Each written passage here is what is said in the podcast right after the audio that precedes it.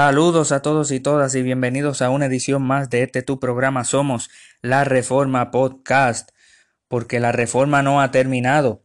Este que te habla es tu amigo Cristian González y en esta edición de Somos la Reforma Podcast vamos a hablar sobre nuestro Dios, siguiendo episodios anteriores que basábamos eh, los episodios en el Catecismo Menor de Westminster ya hemos visto las primeras tres preguntas. La primera sobre cuál es el fin principal del hombre. El fin principal del hombre es el de glorificar a Dios y gozar de él para siempre.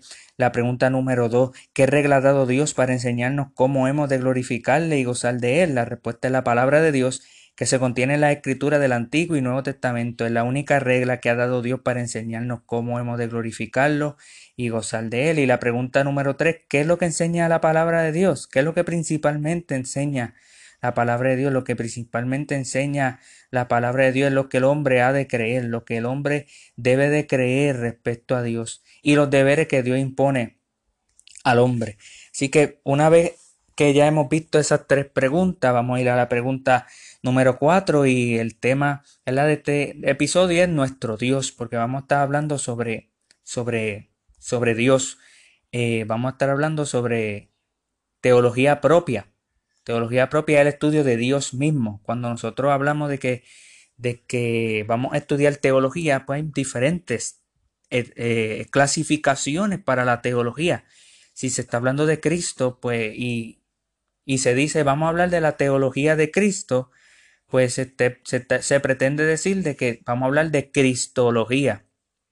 Y eh, por lo tanto, esa palabra teología se utiliza para para diferentes cosas. Por eso es que cuando utilizamos el término teología propia, estamos queriendo decir la teología en sí misma, eh, lo que significa la palabra teología. Eh, teo significa Dios, logía es ciencia, la ciencia de Dios mismo. El estudio de quién es Dios y qué es Dios. Eso es teología propia. Y el catecismo menor de Westminster, en su pregunta número 4, dice, ¿Qué es Dios? La respuesta dice, Dios es un espíritu infinito, eterno e inmutable en su ser, sabiduría, poder, santidad, justicia, bondad y verdad. Muy bien, ahora que hemos nosotros podido leer esta pregunta, necesitamos primero entender la pregunta. Esto es algo que constantemente eh, hago cuando estoy estudiando el catecismo, lo debería usted también hacer. Eh, lo que quiero decir con esto es que no debemos simplemente leer qué es Dios, Dios un espíritu infinito, eterno, inmutable en su ser. No. La pregunta tiene una razón de ser. Fíjense que la pregunta no dice quién es Dios. Esa no es la pregunta. No se está preguntando quién es Dios. Se está preguntando qué es Dios. Catecismo Mayor eh, de Westminster dice qué clase de ser es Dios. algunas traducciones en, en el Catecismo Menor de Westminster le añaden esa parte. ¿Qué clase de ser es Dios? ¿Qué es Dios? Porque si yo les pregunto a ustedes, ¿quién soy yo? Ustedes me van a responder, tú eres cristian. Pero si yo les pregunto a ustedes, ¿qué, qué soy yo? La pregunta es bien diferente porque yo no estoy hecho de cristian. Esa es mi composición, ya sea genética, espiritual, lo que sea. Hay una diferencia entre quién soy yo y qué soy yo. Pues, ¿qué soy yo? Pues un ser humano creado imagen y semejanza de Dios. Eh, esa es la respuesta. Así que la pregunta es, ¿qué es Dios? ¿Qué, qué clase de ser es Dios? Y por eso es que la respuesta es, Dios es un espíritu infinito, eterno e inmutable en su ser, sabiduría, poder, santidad, justicia, bondad y verdad. Así que lo que vamos a aprender en, esta, en este momento es el ser de Dios. ¿Qué es el ser de Dios? La existencia de Dios, la ontología de Dios, eh, la esencia de Dios. Todo esto son sinónimos. Eh, un sinónimo es que palabras que se utilizan más o menos para lo mismo. Eh, vamos a estudiar en la pregunta ¿qué clase de ser es Dios? La esencia de Dios, la sustancia de Dios, la naturaleza de Dios, la ontología de Dios, la, la, la, la, sí, la naturaleza, sí, correcto, la naturaleza de Dios y el ser de Dios. Eso, eso es lo que vamos a estudiar en la pregunta. Y para darle forma a esto, eh, les voy a adelantar desde ahora que la respuesta es un poco rara, aunque la realidad es que no lo es cuando lo estudiamos más a fondo. Pero la pregunta es sobre el ser, la esencia, la sustancia, la naturaleza de Dios. Y la respuesta son sus atributos. Algo que en el evangelicalismo moderno y en los sistemas revisionistas eh, hacen diferencia entre ser y atributos. Eh, pronto lo, vamos a ver por qué es que cuando, el catecismo menor hace la pregunta sobre el, ser, la esencia, la sustancia, la naturaleza de Dios, ¿por qué que te responde con los atributos? Y con eso vamos a formular que el, ser de Dios es sus atributos. Dios es sus atributos. Dios no es compuesto por sus atributos. Eso es algo que en el evangelicalismo moderno eh, nos enfatiza. Tanto así que, ¿verdad? No me quiero, no, no, no quiero, ¿verdad? Eh, decir algo eh, fuerte, pero la realidad es que dentro de la reforma protestante los reformados tienen, hay algunos que tienen un, un sistema de teología propia que quizás no es el más correcto al querer separar el ser de Dios de sus atributos, olvidándose de la doctrina de simplicidad. Bueno, pero vamos primero al punto para, para poder entender un poco más esto.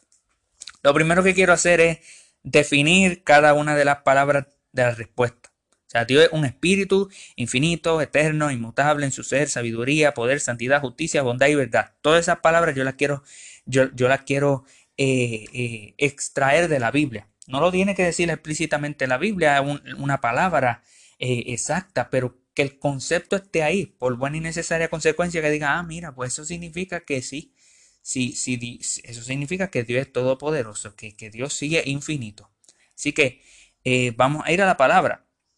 Lo primero que vamos a ver es que Dios es un espíritu. Y para esto vamos a ir a Juan, capítulo 4, verso 24. En Juan capítulo 4, verso 24 es Dios es espíritu. Y los que le adoran en espíritu y en verdad es necesario que adoren. En Juan 1.18 dice, a Dios nadie le vio jamás. El unigénito Hijo que está en el seno del Padre, Él le ha dado a conocer. Que por cierto, en el texto crítico, ese verso de Juan 1.18, los textos más antiguos no dicen el unigénito Hijo, dice el, el único Dios. Eh, Quizá más adelante hagamos eh, un episodio sobre eso, cómo el texto crítico exalta eh, y, declara a Jesucristo como Dios mismo en el verso 18. Eh, así que, y luego en, en Hechos 17, 29 dice, siendo pues linaje de Dios, no debemos pensar que la divinidad sea semejante a oro o plata o piedra, cultura de arte y de imaginación, de hombres. Así que Dios es espíritu. ¿Qué podemos entender con esto de que Dios es espíritu? Yo creo que los textos son claros. Lo que significa que Dios es un espíritu es de que Dios no tiene cuerpo, no tiene partes y no tiene pasiones. Dios es invisible. Nosotros pudimos ver en el verso que a Dios nadie le vio jamás. Dios es espíritu. Juan 1.18, Juan 4.24. No debemos pensar de Dios como oro o plata. Hechos 17.29. ¿Qué está queriendo decir materia? No debemos de pensar que Dios tiene un cuerpo. Que Dios tiene partes. Como nosotros que tenemos parte, ojo, boca, nariz. Y pasiones. Dios no es como nosotros. Dios es diferente a nosotros. Por eso es que Dios es un espíritu. Dios es invisible.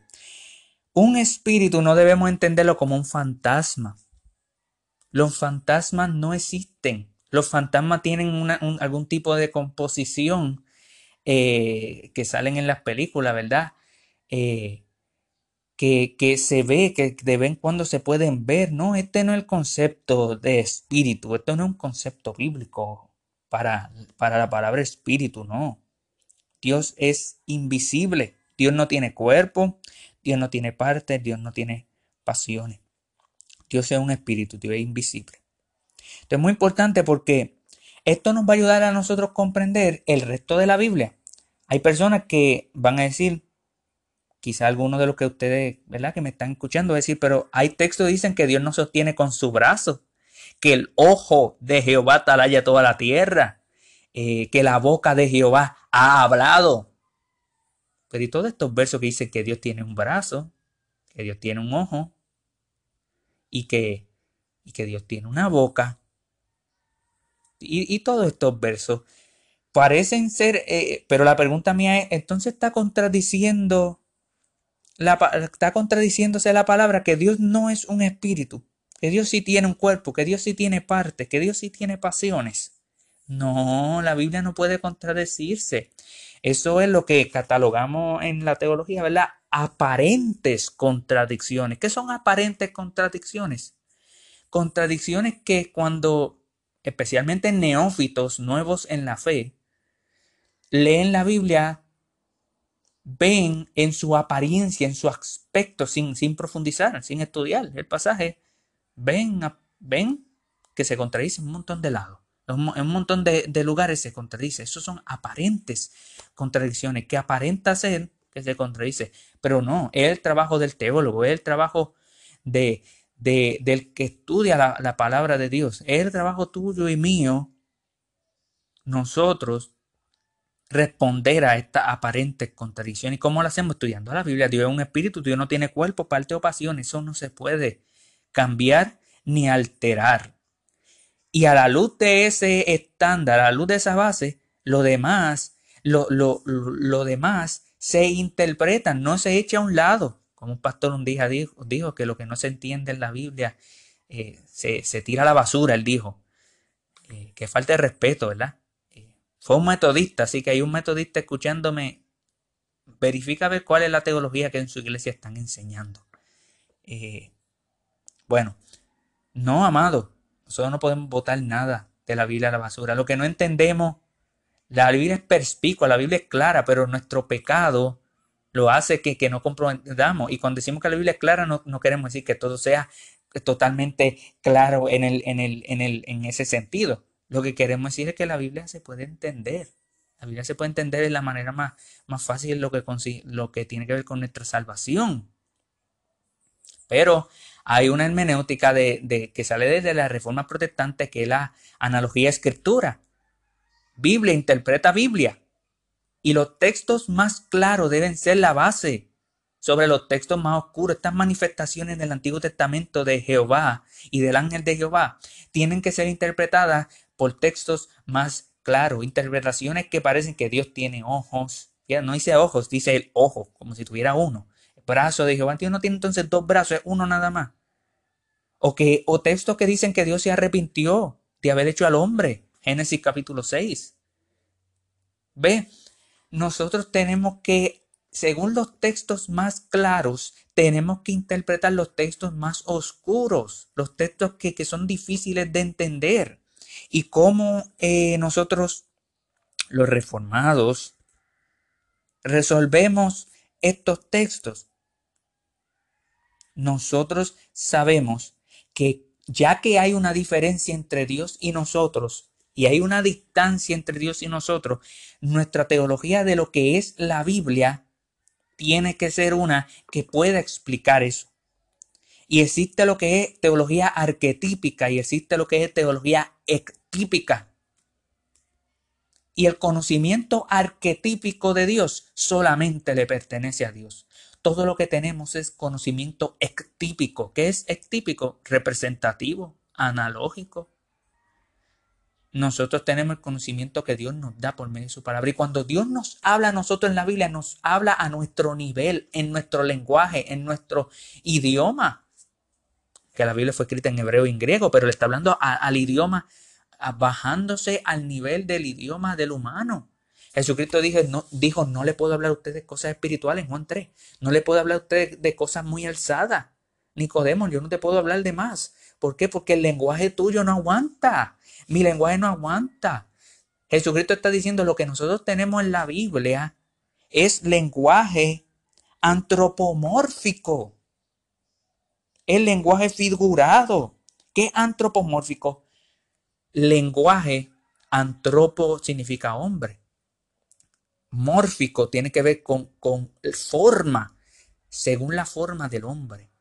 Cuando yo leo texto en la Biblia que dice que el ojo de Jehová allá toda la tierra, ¿qué significa eso? ¿Que Dios tiene ojo? No, no, no, no. Que yo sé que Dios me está mirando. Aunque un espíritu y no tiene ojo, Dios está presente. Se está enfatizando la omnipresencia de Dios. Cuando dice que, que el brazo de Jehová me sostiene, Dios tiene brazo, un brazo, porque el texto dice un brazo. Si vamos a ser literalistas, dice un brazo. No tiene dos entonces, tiene un brazo nada más. No, nosotros sabemos que Dios es todopoderoso y que no solamente Dios decreta, sino que la doctrina de la, de la, de la providencia nos ayuda a entender que Dios dirige, gobierna, dispone de todas las cosas, de la más pequeña hasta la más grande. Y Dios tiene el control de todas las cosas. El brazo de Él me sostiene, Él me protege. Y, y cuando cuando dice que la boca de Jehová ha hablado, Dios tiene boca. No, no, Dios no tiene boca en el sentido literal de un ser humano. Lo que significa que Dios se comunica, que Dios nos habla a nosotros. Los mormones son los que creen que Dios, que existen múltiples dioses y que Jehová es un Dios que una vez fue un hombre y se convirtió en, un Dios. Y tenía un cuerpo y todavía tiene un cuerpo. ¿Ves? Esos son los mormones. Y eso en el pentecostalismo se ha escuchado. Eh, así que hay que tener cuidado, tenemos que estudiar la palabra. ministro, estudie la palabra. Cuando decimos que Dios es un espíritu, significa que Él no tiene cuerpo. Ese es el punto que le está queriendo decir Jesucristo a la samaritana en Juan 4. Ustedes adoran en este monte, nosotros adoramos en este monte. No, la hora viene, mujer. Nadie va a adorar en estos montes. ¿Por qué? Porque Dios no tiene cuerpo, eso es lo que está queriendo decir. Si yo tuviera un cuerpo, hay que adorarle en un lugar porque Él está en un lugar preciso. No, pero Dios no tiene cuerpo. hay que adorarle en espíritu y en verdad. Él está en todas partes. Dios es un espíritu. Así que Dios no tiene cuerpo.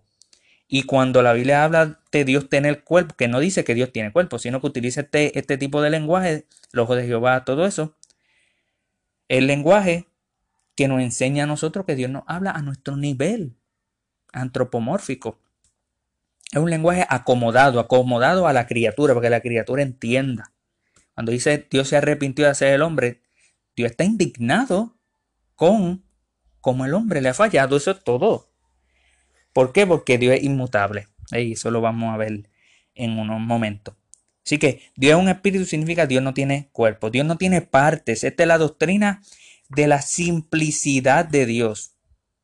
Ahora, la doctrina de simplicidad de Dios está bajo la unidad de Dios. La doctrina de la unidad de Dios, estamos hablando de unidad singular numérica, Dios es uno, eso no lo vamos a estudiar en este momento, en un próximo episodio lo estudiaremos. Y la doctrina de la simplicidad de Dios, que Dios no tiene partes, Dios es simple. Dios no está compuesto por partes.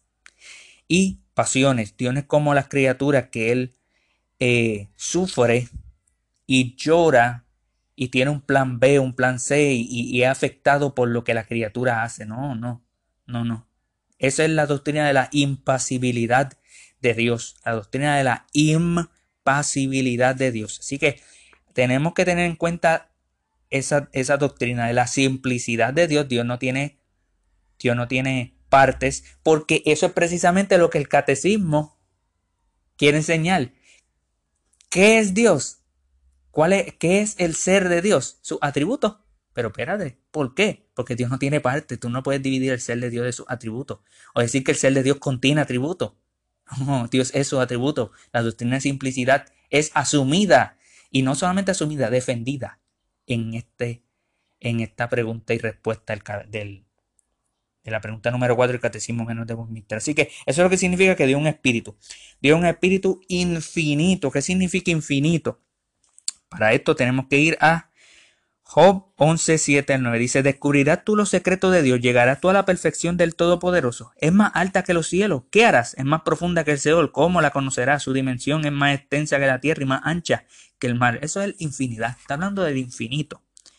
Jeremías 23, 24, yo soy Dios de cerca solamente, dice Jehová. No, Dios desde muy lejos. Se ocultará alguno, dice Jehová, en escondrijo que yo no vea. No lleno yo Jehová todo eh, eh, el cielo y la tierra. Es infinito. De la infinidad de Dios nosotros sacamos que Dios es omnipresente, omnisciente y omnipotente. De la infinidad de Dios. Dios es infinito. Nosotros no. Nosotros somos finitos. Seres finitos. Romanos 11, 33 36 dice, oh profundidad de la riqueza, de la sabiduría, de la ciencia de Dios, cuán insondables son su juicio, inescrutables su camino, porque ¿quién entendió la mente del Señor o quién fue su consejero? ¿Quién le dio al primero para que le fuese recompensado? Porque por él, de él, por él y para él son todas las cosas, por, sea la gloria por los siglos. Amén. Dios es infinito. Infinito, eso es lo que significa más grande que todas las cosas. Nada lo puede contener. Él es eh, omnipresente, omnisciente, omnipotente eterno. ¿Qué significa eterno? La eternidad tiene que ver con el tiempo, no, no solamente con que Dios tiene vida en él mismo, Él es vida en él mismo, sino con, con el tiempo. Nosotros somos seres temporales, Dios es eterno. Salmo 92 dice, antes que naciese los montes y formase la tierra y el mundo, desde el siglo hasta el siglo, tú eres Dios. Dios, Dios es eterno. ¿Qué significa? Que Dios es inmutable. En inglés es unchangeable, incambiable. Esa es la doctrina de la inmutabilidad de Dios. Eh, como hablamos hace un momento, eh, hay un texto que dice que Dios se arrepintió, no, pero Dios es inmutable. Hay que, hay que interpretarlo según los textos más claros. Santiago 1.17 dice, toda buena dádiva y todo don perfecto desciende de lo alto del Padre de las luces, en el cual no hay mudanza ni sombra de variación. Y en Malaquías 3.6 dice, yo Jehová no cambio. Dios no es hombre para que mienta, ni hijo de hombre para que se arrepienta, dice en otro, otro lugar. ¿Ve? Está este concepto de que Dios no cambia. Dios es inmutable. Así que eh, nosotros con eso podemos entender la impasibilidad de Dios. Dios no tiene pasiones, que un día está feliz, otro día no. No, nosotros tenemos que entender antropomórficamente lo que la escritura quiere decir con eso. Así que Dios es un espíritu infinito, eterno, inmutable. Esas tres, infinito, eterno e inmutable, son atributos, como dije. Infinito, eterno, inmutable son atributos y son atributos incomunicables. ese concepto de atributos incomunicables es de que son atributos no comunicados a la criatura. Él, Dios no comparte estos atributos con nadie. Solamente Él es infinito, sin límites, sin espacio, infinito. Solamente Él es eterno, solamente Él es incambiable. Significa eso que los que le oran a María en patillas y los que le oran a María en Santurce y los que le oran a María en San Juan a la misma vez ¿A quién? ¿A quién?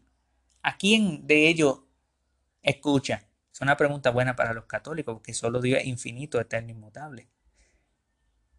A yo, yo argumentaría que a ninguno, ella no sabe que le están orando a ella. Eh, pero el católico tiene que pensar que cuando se dice que los santos y María están escuchando nuestras oraciones, nuestras yo no me incluyo, obviamente, yo no le oro a los santos, pero eh, digo nuestras, las oraciones de ellos. Las oraciones de ellos son escuchadas por los santos. Está diciendo que los santos son infinitos, omnipresentes, omniscientes, omnipotentes. Ellos lo saben todo. No. Esos son atributos incomunicables. Ahora, Los próximos atributos, que es el ser de Dios, sabiduría, poder, santidad, justicia, bondad y verdad, son atributos comunicables, son atributos que nosotros tenemos, que, que Dios comparte estos atributos con nosotros, pero en menor escala. Es derribado de Él. Así que el ser de Dios. Cuando hablamos del ser de Dios, hablamos que Dios es absoluta personalidad. Él es independiente de, e, en, Él mismo.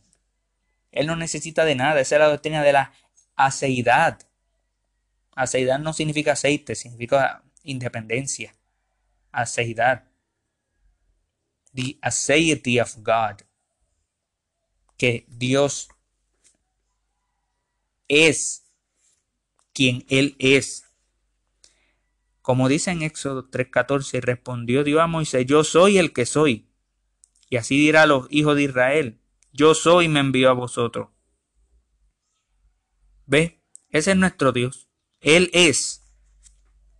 Y por eso es que el catecismo dice que Dios es un espíritu infinito, eterno, inmutable en su ser, el ser de Dios. Él es quien Él es. Sabiduría de Dios. Cuando hablamos de sabiduría de Dios, tenemos que ir a Salmo 147.5. Grande es el Señor nuestro Dios y de mucho poder y su entendimiento es infinito. Su sabiduría es infinita. El poder de Dios. Cuando hablamos del poder de Dios, Mateo 19.26 dice, y mirando Jesús le dijo, para los hombres esto es imposible, mas para Dios todo es posible. ¿Ves? Dios es todopoderoso. La santidad de Dios.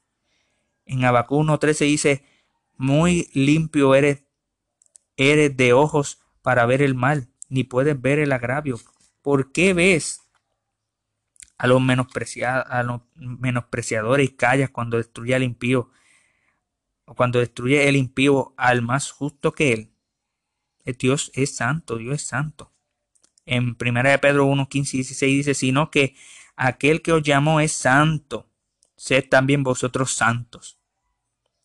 También Dios es justo. La justicia de Dios nosotros la podemos ver en, en Éxodo 34, 6 al 7. Dice, y pasando Jehová delante de él, proclamó Jehová, Jehová fuerte, misericordioso y piadoso, tardo para la ira y grande en misericordia y verdad, que guarda misericordia a millares, que perdona la iniquidad, la rebelión y el pecado, y que de ningún modo tendrá por inocente al malvado, que visita la iniquidad de los padres sobre los hijos, sobre los hijos de los hijos hasta la tercera y cuarta generación. Dios es justo y Dios es bondadoso, que significa que Dios es misericordioso.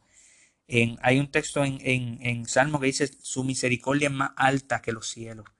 Eh, bondadoso, Dios es bondadoso. Dice en el Salmo 103.5, el que sacia de bien tu boca, de modo que te rejuvenezcas como el águila. Que Dios es bondadoso, Dios es bueno. Y la verdad de Dios, obviamente en Romanos 3 dice, todo hombre mentiroso, Dios es veraz. Es muy importante que comprendamos estas palabras que salen eh, y su contenido sale de la misma palabra de Dios. Ahora, una vez nosotros entendemos eso, queremos ir a lo que primero habíamos hablado y que lo hablamos en, la segunda ocasión también. Y es sobre que cuando hablamos del ser de Dios y los atributos de Dios, pues se, suelen entender de manera eh, diferente. Cuando hablamos del ser de Dios, dijimos que estamos hablando de la esencia de Dios, la sustancia de Dios, naturaleza de Dios. ¿Qué es Dios? ¿Qué clase de ser es Dios? Pero cuando hablamos de los atributos de Dios, tenemos que definirlo bien. Vamos a decir eh, lo siguiente sobre atributos. Atributos se refiere a las cualidades que le pertenecen a una persona. Si es flaco, es gordo, es bajito, es alto, sentimental, feliz. Hablando analógicamente, eh, eso es lo que un atributo significa. Son las características y aspectos que definen de manera única a una persona. Es lo que se le atribuye a una persona. En el caso de Dios, los atributos de Dios que están unidos todos, eh, aunque tenemos atributos comunicables y atributos incomunicables, están unidos todos. En el caso de Dios, los atributos de Dios se refiere a su carácter, su naturaleza, su sustancia, su esencia, su ser, sus cualidades y sus perfecciones que definen qué es Él, qué es Dios. En otras palabras, ¿por qué, ¿por qué estoy definiendo atributos así? Como, como a que se refiere al carácter de Dios, a la esencia de Dios, al ser de Dios. Porque, por la doctrina de la simplicidad de Dios, que está aquí en este mismo, eh, en este mismo catecismo. Cuando dice que Dios es un espíritu, Dios no tiene cuerpo, parte o pasiones. La simplicidad de Dios está ahí. Y si la simplicidad de Dios, que Dios no tiene parte, está ahí, significa que el ser de Dios y los atributos de Dios no deben de verse como divisiones de Dios, como que este es Dios y vamos a añadirle estos atributos. Dios es amor, pero Dios no es que Dios tiene un poquito de amor, no es que Dios tiene como nosotros que tenemos brazos, tenemos piernas. No, Dios es en esencia amor. Los atributos de Dios es su propia esencia. Eso es lo que queremos decir. Eso es lo que el catecismo está queriendo decir cuando hace ¿qué clase de ser es Dios? La respuesta es sus atributos. Pero ¿cómo me respondes tú con los atributos? Sí, porque son idénticos. Eh, con esto lo que pretendemos decir es que cada atributo es idéntico a la totalidad de la esencia divina. Cada atributo particular es idéntico a la totalidad de la esencia de Dios. Los atributos de Dios no son como piezas de un rompecabezas que se pueda componer a Dios porque Dios es simple y Él no está compuesto por partes. Cada atributo es igual a la esencia de Dios. Y como los atributos de Dios son aspectos del simple ser original, para utilizar lenguaje evangeliano, podemos decir que Dios es sus atributos. El ser de Dios es las cualidades de Dios, las perfecciones de Dios. ¿Qué queremos decir con esto? Para poder terminar, que tenemos que leer una palabra clave, una frase clave en el catecismo que sugiere esto mismo. No solamente la palabra eh, espíritu, infinito también, eterno, inmutable, que tiene que ver con, con, con, con atributos incomunicables y, espíritu con la simplicidad de Dios, sino que también cuando dice Dios es un espíritu infinito, eterno, inmutable en su ser.